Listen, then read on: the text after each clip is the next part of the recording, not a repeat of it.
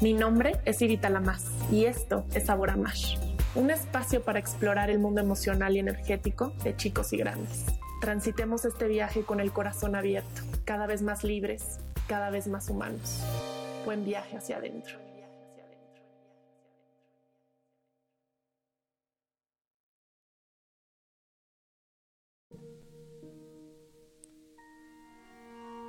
Imagina un enorme columpio que se balancea de un lado a otro.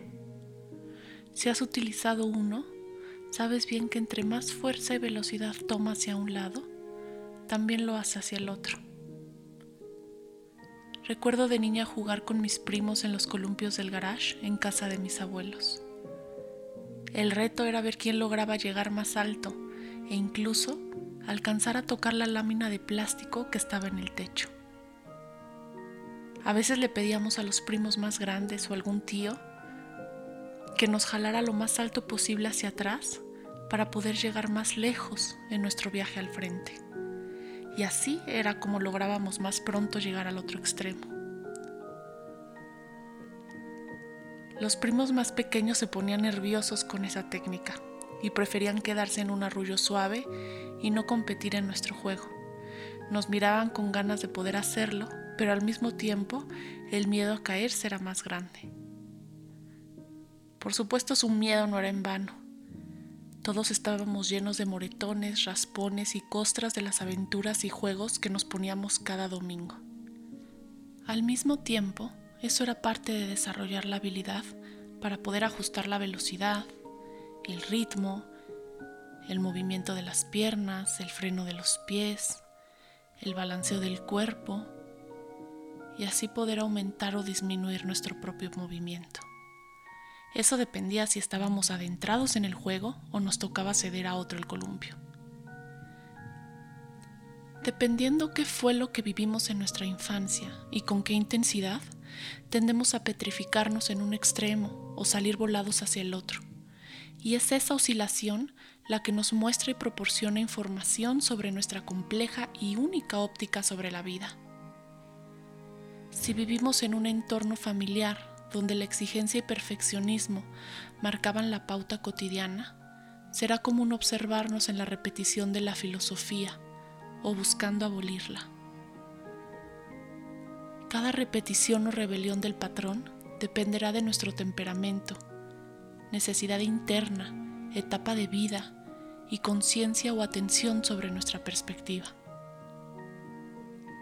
En la interacción social se ve reflejado y entre más íntimo el vínculo, más fuerte sonará o se verá el miedo que tenemos a explorar el otro extremo o a quedarnos en el mismo lugar. Si vivimos de niños mucha exigencia o autoritarismo, tal vez integremos la repetición desde la necesidad de ser suficientemente hábiles, inteligentes u otro concepto ajeno y borroso del éxito. Por otro lado, si estamos huyendo y rebelándonos contra el patrón, tal vez lo vivamos con desgane, rencor, falta de impulso. Las formas son muchas, pero el extremo se sigue manifestando.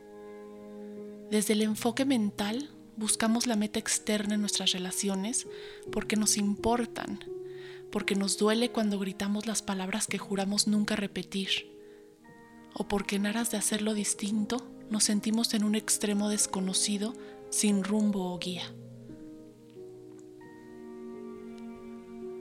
Hemos leído y escuchado tantas veces ya que no se trata del destino, sino del navegar, de la misma búsqueda y del mismo atravesar.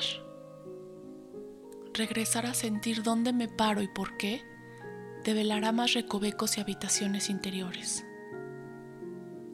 Queremos presentarle al mundo la hermosa casa que habitamos sin antes recorrerla nosotros mismos. Abrir las ventanas, sentarnos en el sofá, contemplar la luz que entra, prepararnos un té, regar las flores.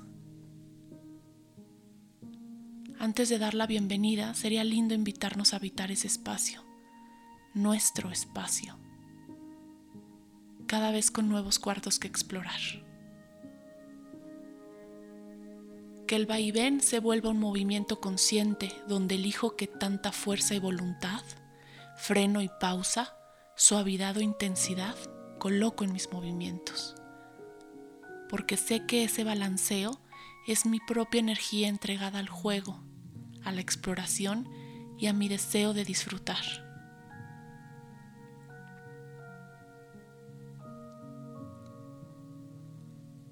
Son esos momentos de la vida